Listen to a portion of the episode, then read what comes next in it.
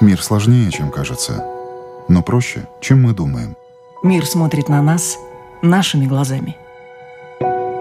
Мир не меняется. Меняемся мы. Люди и страны. Специальная проекция Латвийского радио 4 «Портрет времени».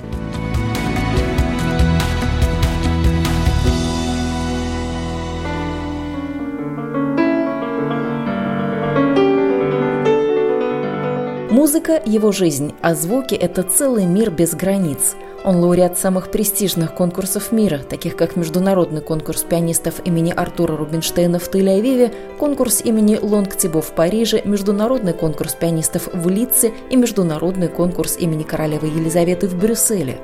Как рождается музыка без границ? Об этом сегодня говорим в программе «Портрет времени» с пианистом Андреем Осокиным – Язык музыки универсален, особенно в сегодняшних условиях. Несмотря на закрытые границы, именно музыка может достучаться до сердца каждого человека, где бы он ни находился. Трио Осокиных известно во всем мире. Папа и два сына по праву завоевали любовь публики. Есть ли между ними конкуренция?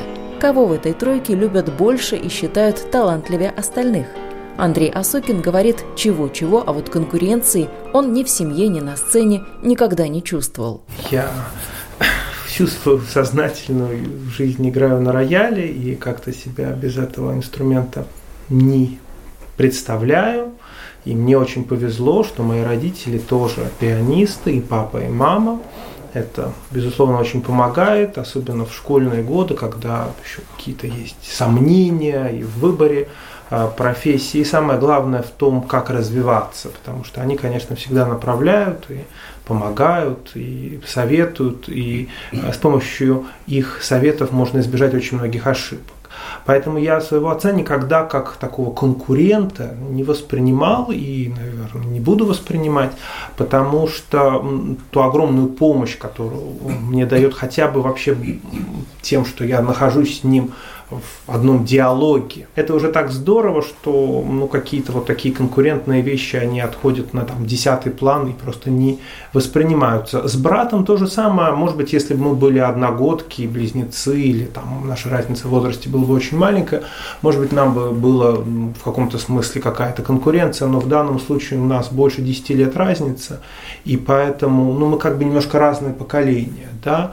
И самое главное, мне кажется, что в сегодняшнем мире вообще а, интерес публики, а ведь конкуренция, она идет за интерес публики, он как бы не является какой-то такой константой, а он растет и уменьшается. Например, если в Риге было бы огромное количество потрясающих исполнителей, ну я не знаю, на любом инструменте, возьмем там на валторне, то у нас была бы публика, который интересно слушать Волторну, сравнить. Вот этот вот играет так, а этот вот более виртуозный, а этот более лиричный.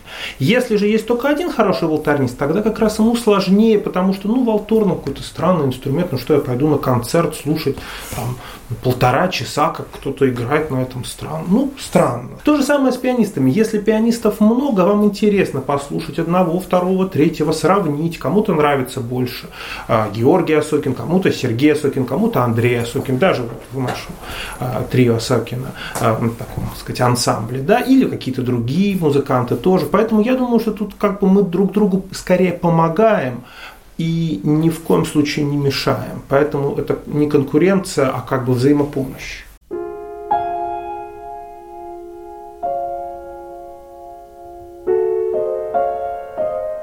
Пианист шутит, то, что Осокиных три позволяет и вовсе расслабиться и ничего не делать. Фамилия и так будет на слуху, благодаря отцу и брату. Однако собственную востребованность и популярность Андрей Осокин не склонен сводить к материальной выгоде и гонорарам – для него, как для человека искусства, важно к этому искусству приобщить новую публику, которая, возможно, не ходит на концерты классической музыки, предпочитая другие направления.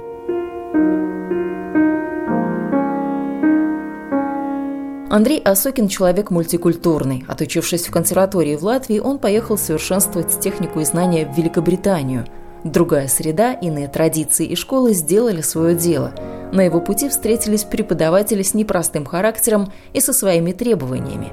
Именно это научило пианиста другому искусству – искусству компромиссов. Однако Андрей признает, ему всегда было проще, ведь за ним стояли родители-музыканты, которые могли подсказать, хорошо или недостаточно хорошо он играет и в том ли направлении развивает свой талант. Для очень многих музыкантов вообще смена педагога от э, педагога школьного на педагога, то, что мы называем училище, и потом консерватории, это очень болезненный и сложный процесс. Самое, наверное, сложное в данном случае у вокалистов, потому что голос может просто пропасть, ничего нельзя сделать. И мы знаем очень много примеров, когда выдающиеся педагоги могли дать миру прекрасных певцов, потом к ним идут ученики, сделайте мне то же самое, и не получается. Да? А вот. В пианизме немножечко проще, потому что все-таки ну, играть очень просто. Ну вот можно положить руки на стол и шевелить пальцами. Тут ничего так уж сильно придумывать не нужно. Это не голос, где диафрагма, дыхание и очень много тембра, которого вы не слышите, потому что когда вы поете громко, ваши уши практически не могут слышать тот звук, который вы издаете. В общем, там очень много сложностей. На рояле немножечко проще.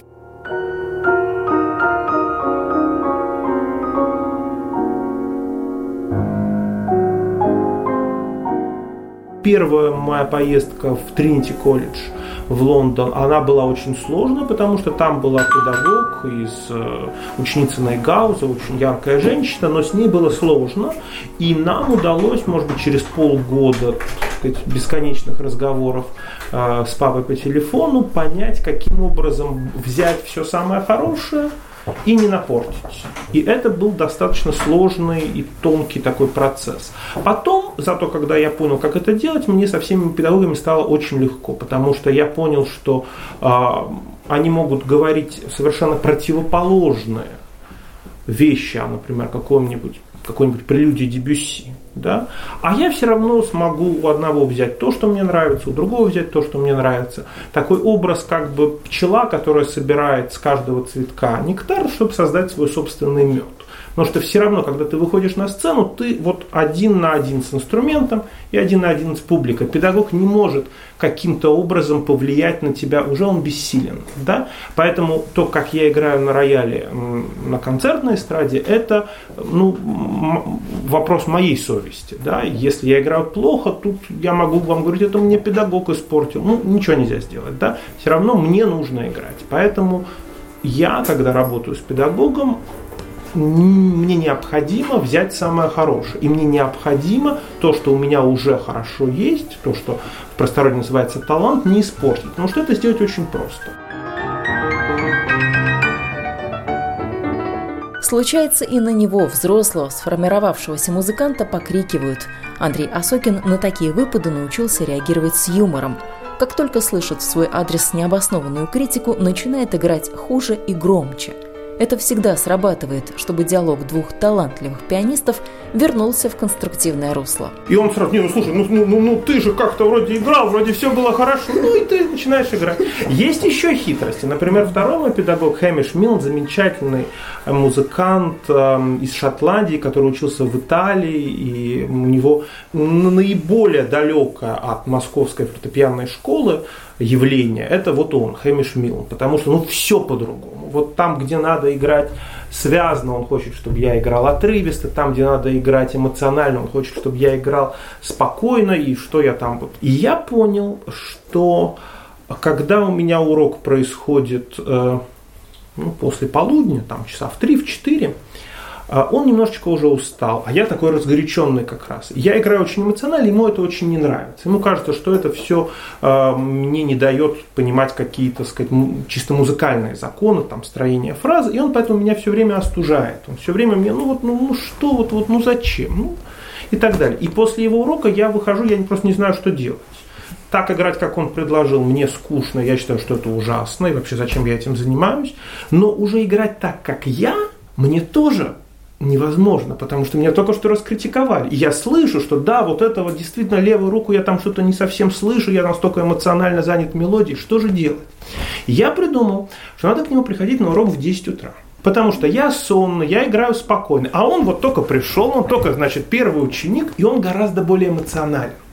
И в этом смысле он начинает меня заводить. Он говорит, ну как-то ты вот холодно это играешь, давай вот здесь. И начинает говорить про эмоции, а он, слава богу, педагог и музыкант замечательный. То есть я из него понял, как это вытащить ученик должен быть обязательно умный, так же как я думаю, что а, актер и режиссер, актер должен быть умным, потому что в чем-то нужно доверять, но в чем-то нужно самому предлагать, потому что все равно на экране видят актера, а не только режиссера, и звук это мой звук, а не то, что посоветовал педагог. Но вот так как-то я хитрил. Асокин не только ученик, он и сам уже стал педагогом, хотя пианист не скрывает. Ему это часто мешает. Не привык он словами объяснять то, что можно сыграть руками. Иногда это хорошо, а иногда это как бы магия уходит, если вы все можете разъять алгебру и гармонию. Если вы можете все по полочкам разложить, то уже становится это не так интересно, нет какого-то чуда. Да, но с другой стороны, формулировать свои мысли это очень полезно, и через какое-то время говорят, что это начинает помогать и самому играть, и понимать, и ориентироваться. Так что это вот такой процесс, он но он опасный, я считаю, что поэтому я стараюсь все-таки преподавать не очень много. У меня сейчас 7 учеников, я бы не хотел, чтобы у меня было 33, как это у некоторых знаменитых педагогов, потому что это тогда уже действительно совсем забирает время от, от, от собственного музицирования. Нередко в музыкальной среде можно наблюдать, как у педагогов проявляется ревность к таланту учеников – своим подопечным Осокин не ревнует. За ним в принципе не водится зависть к успехам других, а вот своих коллег и педагогов он не раз на этом ловил.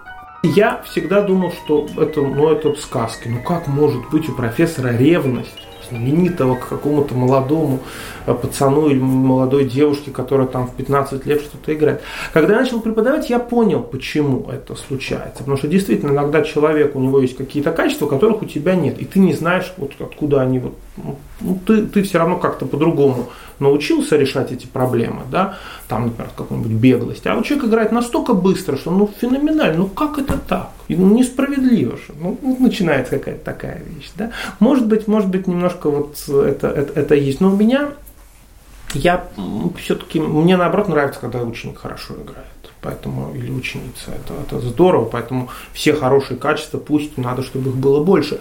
Но я предполагаю, что может быть даже такая бессознательная ревность, и поэтому э, некоторые педагоги, например, очень так ну, капризно относятся к, там, к виртуозности. Им кажется, что это очень такая пустая игра, без, без содержания, без наполнения. Во многом потому, что сами они не могут так виртуозно играть, да? но они берут чем-то другим. Они берут характером, пониманием, содержанием, и поэтому им кажется, что ну, это все, так сказать, поверхностность, а нужно, значит, вот. И, ну, возможно, возможно, возможно, такие вещи. Но я как-то стараюсь, чтобы у меня такого не было. Для кого играет человек, который сидит за роялем на сцене? Для себя или для других? Слышит ли он дыхание зала, шорохи и прочие звуки, которые нарушают гармонию его игры? Современная публика в целом ведет себя на концерте тактично и тихо, однако случается всякое. Кашель, шуршащие конфетные обертки и звонок телефона. Все это отвлекает исполнителя, но с этим Андрей Осокин, как и любой другой музыкант сегодня, уже научился существовать. Ну, у меня очень большой опыт игры на конкурсах. И на конкурсе ты не можешь остановиться и прочитать публике лекцию о том, что телефон это плохо, как многие сейчас делают, а вот, получают некоторую дозу известности благодаря этому. Но на конкурсе так сделать нельзя, потому что ты просто не пройдешь следующий тур, ну как бы все. Вот, поэтому я научился очень концентрироваться, и мне в принципе, меня практически невозможно сбить, потому что я знаю, что вот от меня идет к залу какая-то энергия, какая-то информация в звуках, а от зала ко мне ничего не поступает. То есть там могут, ну пока там не случается какая-то пожарная, а, сказать, такого никогда не было, но вот тем не менее, ничего там, кашляют, не кашляют, я совершенно на это не обращаю внимания. Если э, там кто-то начинает шуршать специально, мне мешает, значит я хорошо играю значит, надо еще лучше. Вот. Но, но, но ну, вот, вот тут, тут это важно, потому что когда ты сидишь в зале, очень часто заметно, что кашляет кто-то один. Ну и очень быстро мозг перестает этого человека воспринимать, ты все-таки концентрируешься на исполнителе. А когда ты играешь на сцене, если ты начинаешь прислушиваться, тебе кажется, что ты просто играешь в туберкулезной больнице, потому что кашляют все. Ты начинаешь вот, вот этот вот так повыше кашлять, этот пониже, хотя это может быть один человек. И ты вот начинаешь и так вот думаешь, вот у меня сейчас важная фраза, вот сыграть бы ее, может быть, побыстрее, пока этот не начал кашлять.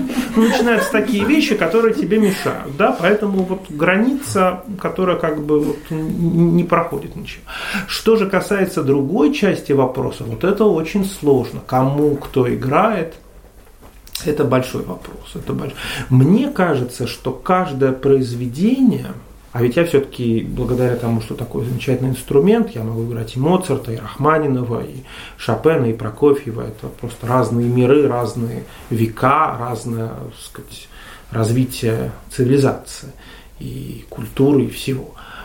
Соответственно, произведения тоже очень разные. И я думаю, что вот я пытаюсь себе определить каждое произведение, кому я обращаюсь. Иногда, например, в музыке Шумана и в музыке Чайковского, это ребенок, то есть очень, очень э, э, мальчик или девочка, э, вот, вот там лет 6, 8, 10, который вот пришел на балет «Щелкунчик», и, и этот мир настолько настолько его или ее потряс, вера в сказку стопроцентная, вот, вот этот вот крысиный король очень страшно, а вот это, вот это все, то есть, то есть взрослый человек уже будет на это смотреть как-то, ну, ну, ну что там, какие-то крысиный король, как всегда, у него этот хвост какой-то рваный, ну что в этом театре не могут сделать нормальный хвост, ну и так далее, да. Такого отношения мне не нужно. Поэтому, когда я играю музыку Шумана, она тоже вся о детстве, очень, ну, очень много ее часть, или Чайковского, я могу представить какого-то такого человека. Если играю Баха, то я, может быть, представляю каких-то прихожан в церкви, причем уже очень пожилых людей у которых очень большой жизненный опыт, и которые, с одной стороны, а, в них внутренне, внутренне все это есть, переживания и трагедии, и уход близких и так далее, но с другой стороны, они все-таки как-то с этим уже, э, это не молодость, когда ты хочешь, так сказать, разломать все, что только можно, и бунтарство в тебе, так сказать, адреналин и так далее, это уже какой-то другой этап жизни. Вот этим людям я играю Баха. Естественно, это такой предполагаемый идеальный слушатель.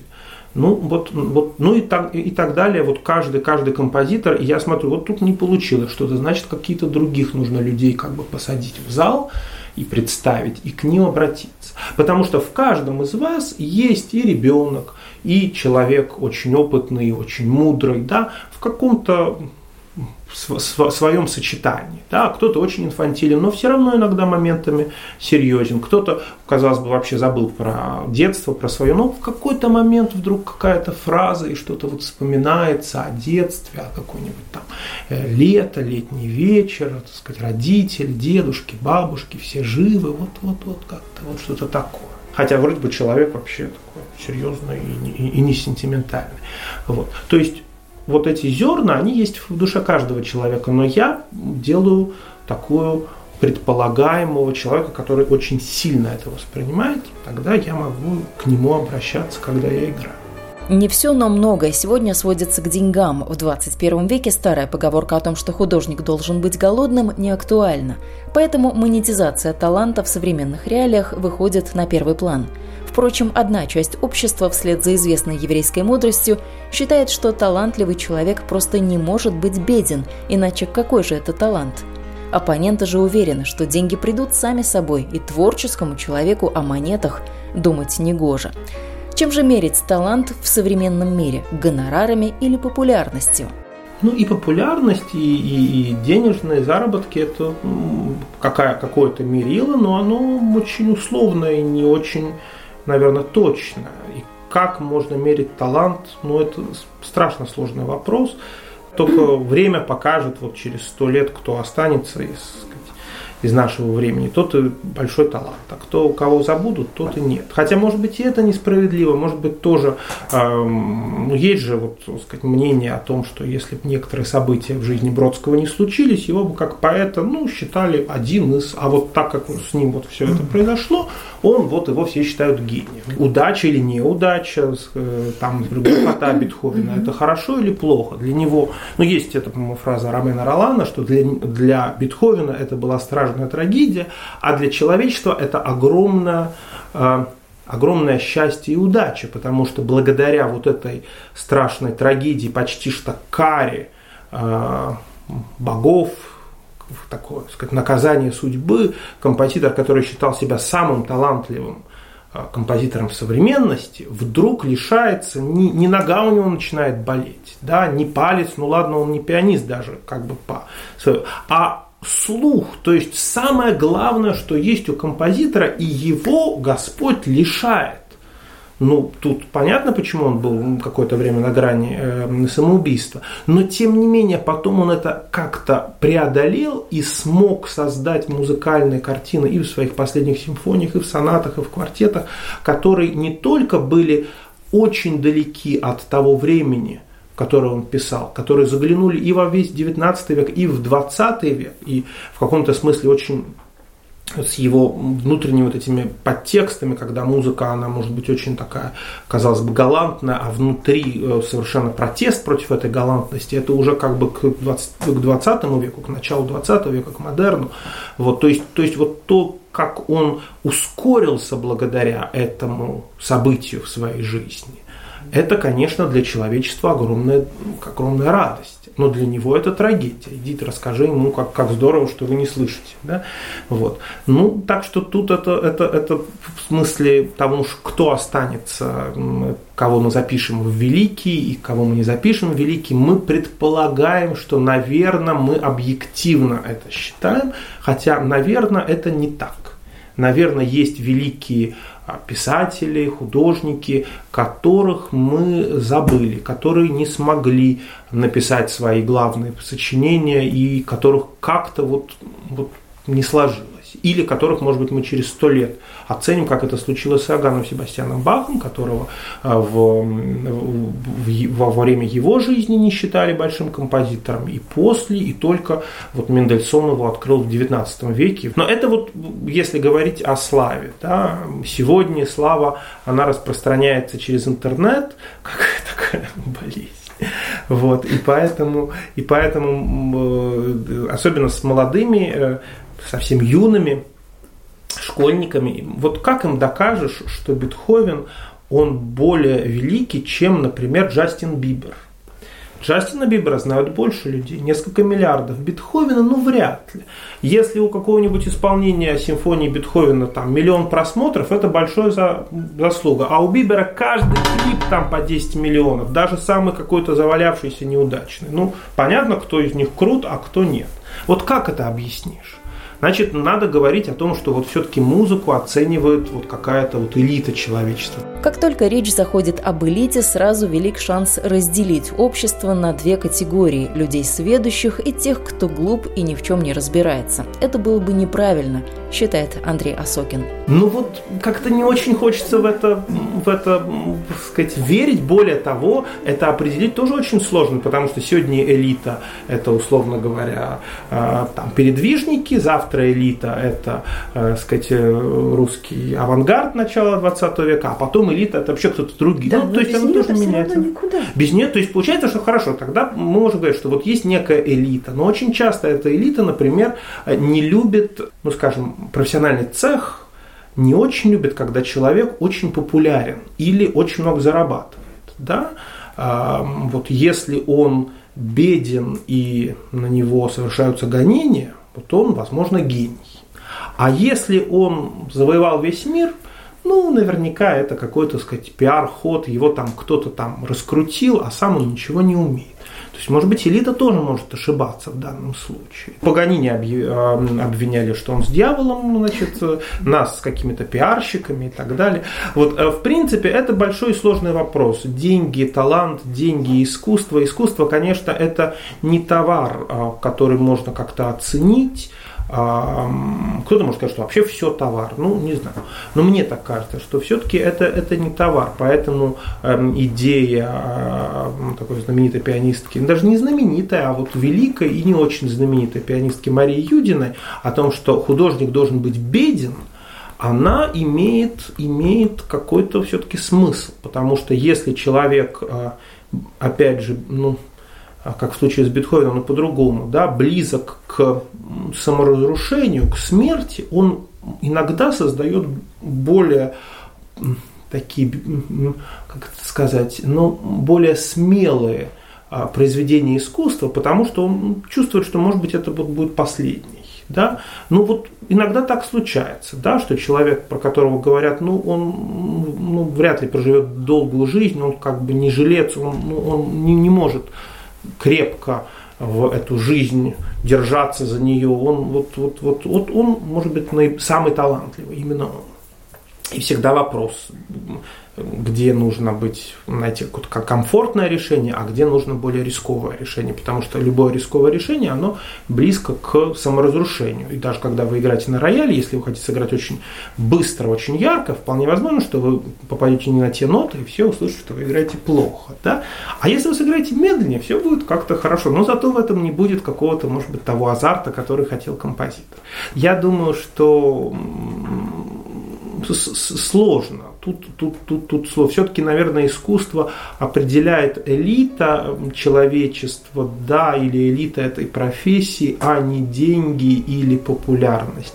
Хотя деньги и популярность тоже что-то что значат. Прямой связи нет. Я не думаю, что вот э, художник, который продает свои картины за 10 миллионов, обязательно лучше, чем тот, который продает за 10 тысяч не обязательно лучше. Хотя это вот один из факторов. Вот он, вот он смог как-то убедить э, эм, любителей искусства, миллионеров, что вот его картину нужно покупать. И вот каждый уважающий себя миллионер в своем каком-нибудь там десятую э, виллу на Майами, вот надо, чтобы на втором этаже вот висела картина этого художника.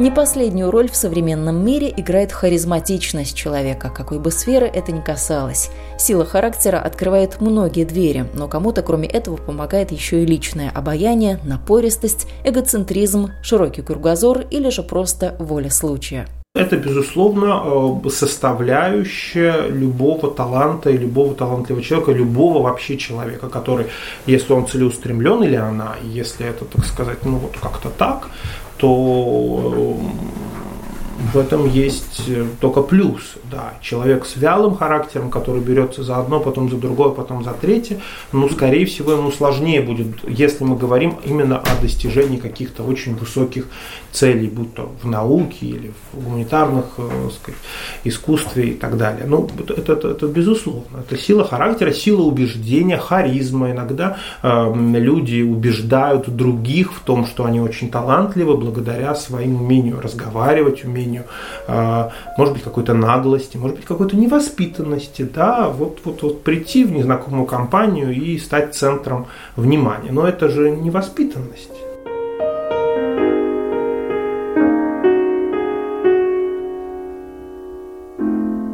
Какую роль музыка играет в жизни современного ребенка, когда вокруг столько соблазнов?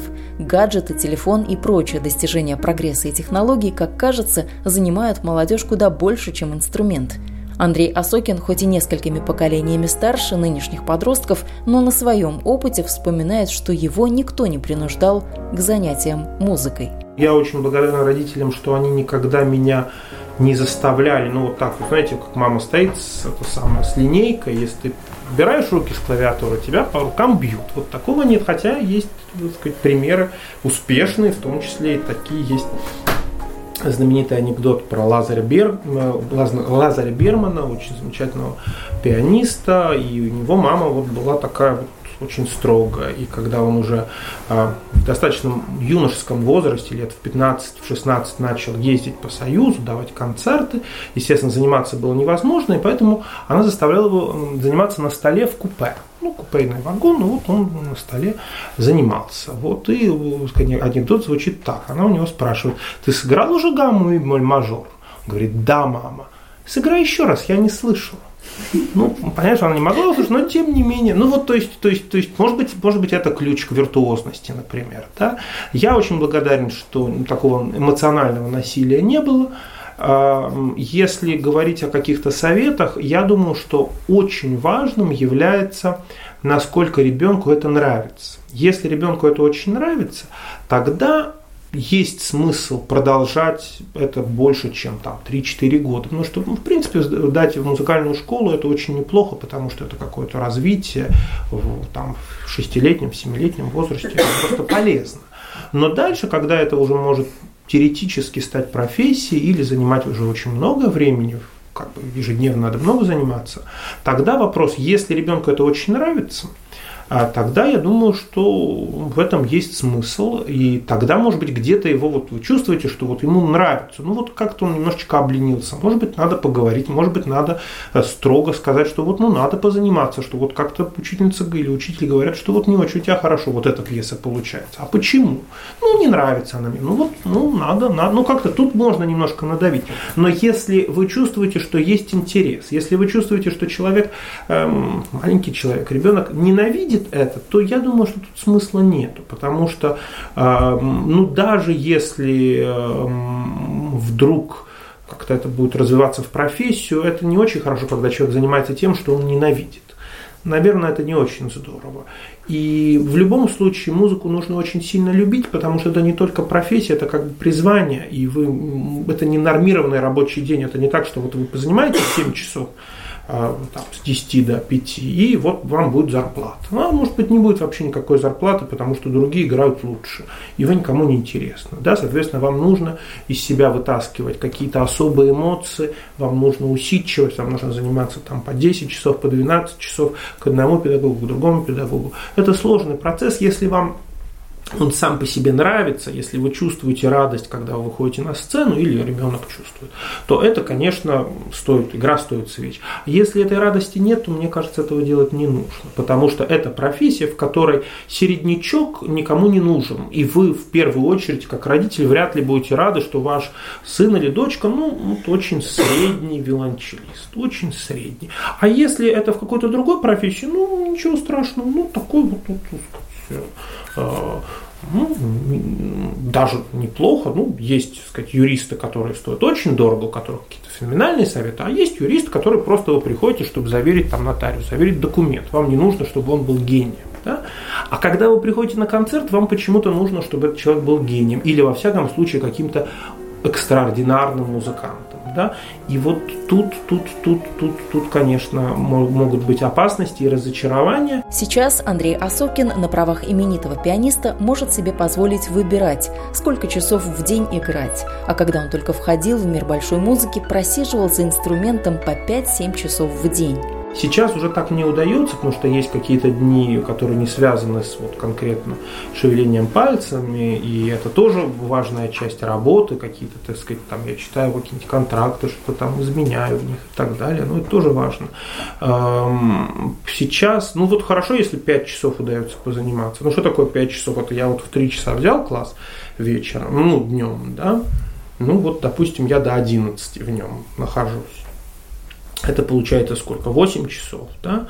Вот, ну, с перерывами, может быть, удалось 5 часов позаниматься. То есть это получается, что это, наверное, больше, чем 5 часов. Но я же не могу считать перерыв, когда я ушел на обед, или перерыв, когда я пью кофе. Хотя принципе, в этот в момент э, мозг работает. Некоторые педагоги даже говорят, что надо час позаниматься, полчаса пойти погулять. Час позаниматься, полчаса пойти погулять. Потому что пока вы гуляете, ваш мозг будет запоминать все. А если вы только занимаетесь 5 часов подряд, у вас будет как бы каша в мозгу. То есть это как такой процесс фотографирования, и нужно дать время немножко отлежаться, уйти как-то немножечко с оперативной памяти на более какие-то глубокие пласты, чтобы это запоминалось лучше. На сегодняшний день творчество в жизни Андрея Осокина самое главное, и именно этому пианист отдает все свое свободное время. Может быть, я так воспитан, да, что мужчина должен вообще любой человек должен что-то в этой жизни создать, иначе, иначе он умирает и как-то ничего не остается. Может быть, я не прав, может быть, кто-то скажет, что вот остаются дети, остаются внуки, это самое главное, а что там вы там понаписали симфонии, все равно их никто не играет, зачем это нужно? Уже Бетховен написал, уже хватит, уже Рихтер сыграл, хватит, не надо касаться этого инструмента. Может быть, такой э, взгляд, но мне, мне, для меня это самое главное.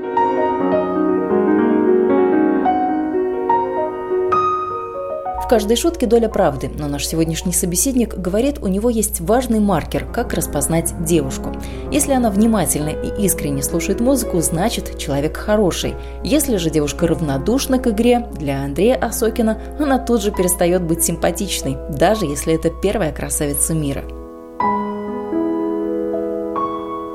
Вы слушали программу «Портрет времени». Этот выпуск для вас подготовила и провела я, Яна Ермакова. Всего доброго и до новых встреч в эфире.